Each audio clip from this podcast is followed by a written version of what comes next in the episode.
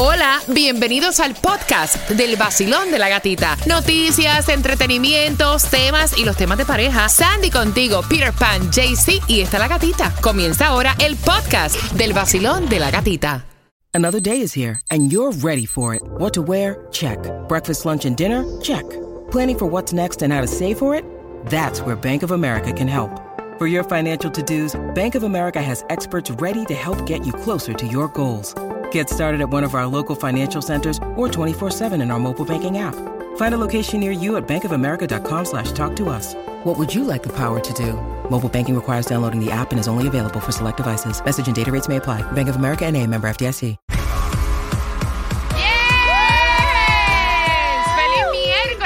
De semana. que Nosotros tenemos las entradas favoritas a tus conciertos y eventos favoritos. En esta hora, Sandy, ¿qué se van a ganar? Los boletos para que te vayas a la Serie del Caribe en el Lone Depot Park, Puerto Rico, República Dominicana, Panamá, Venezuela, Curazao, Nicaragua y México. Y es fácil. En menos de cinco minutos arrancamos con más música. Una hora de música. Las mezclas del vacilón de la gatita, más música sin comerciales. Y cuando escuches la canción de Carol G y Romeo, por si volvemos, vas a marcar fácil el 305-570-0106 y te ganas los boletos para la Serie del Caribe. Y bien pendiente porque también tenemos toda la información que te hace falta. Gracias siempre también por escucharnos en nuestra aplicación La Música. Recuerda que toda la información que te damos aquí en el Vacilón de la Gatita se queda posteada ahí. Y vamos a comenzar primero con el Food Distribution en el condado de Miami-Dade. Tienes de 9 de la mañana a 12 del mediodía para buscar esos alimentos. 6304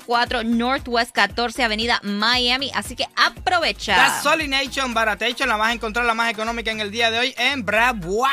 Ahí vas a encontrarla en la 9970 West Oakland Park Boulevard a 279. Recuerda que antes de fuletear puedes jugar el Mega Millions porque para el viernes están 285 milloncitos y el Powerball para hoy 100 145 millones y el Loto para hoy 40 millones. Estamos enfermitos todavía. Ay, ay, ay, ay.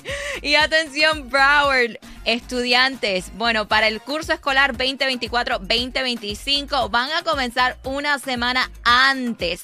Ahora la, la clase va a comenzar el 12 de agosto y va a terminar el Pobrecitos 3 de junio 2025. Le están quitando dos días de, tea- um, de early release Ah. para, dicen que lo van a poner full days para um, hacer el change que tienen. Y también vienen unos flyers para los padres, atención en su correo, porque en Condado de Broward están pidiendo a los padres que decidan si ponen uniformes en las escuelas de Broward de kinder hasta el 12 grado, grado número 12 en todas las escuelas de Broward. Así que No, pendiente será. a su correo.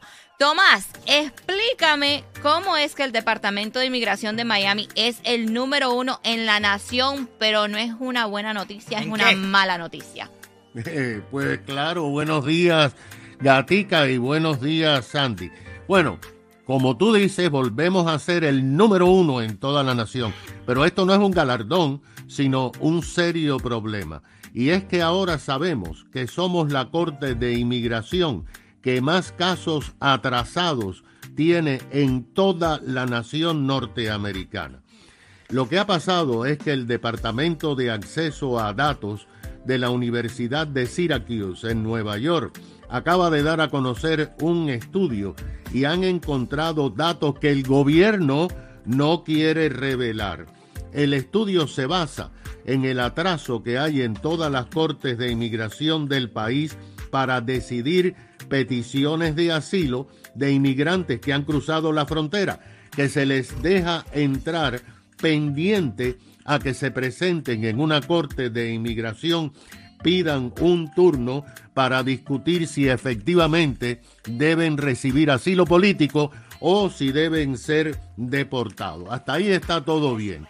Pues ahora resulta que el estudio determinó que de todas las cortes de inmigración, Miami es la que más tiene con, escucha esto, 261 mil casos pendientes. La mayoría son cubanos y venezolanos que están bajo orden de deportación, que piden asilo, pero que están pendientes y que podrían demorarse hasta 10 años para ir a juicio estos 261 mil casos. Fíjate que en toda la nación hay 3 millones de casos atrasados. pero Miami, de todas las cortes de inmigración de los Estados Unidos, tiene el 10%. De acuerdo con las informaciones, la mayoría de estos 50% son cubanos, el resto son venezolanos.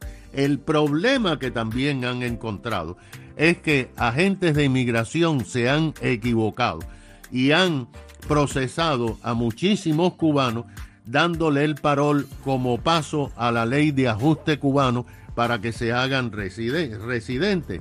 Hay unos 200 mil que están en esta situación, pero hay casi 100 mil que parece que se equivocaron, los pusieron bajo orden de deportación únicamente y ahora esta gente está en limbo y tiene que esperar años para que le den su dictamen de inmigración. Ah, bueno. Ay, Dios, qué revoluto. Más gracias por esa información. Proceso migratorio de, de 10 años. Imagínate. Qué insólito está eso. Ya por la cantidad de tiempo que llevo yo aquí pagando tal, si ya tú deberías darme la ciudadanía. ¿eh? De una vez, ni el examen debería de hacer yo. De una.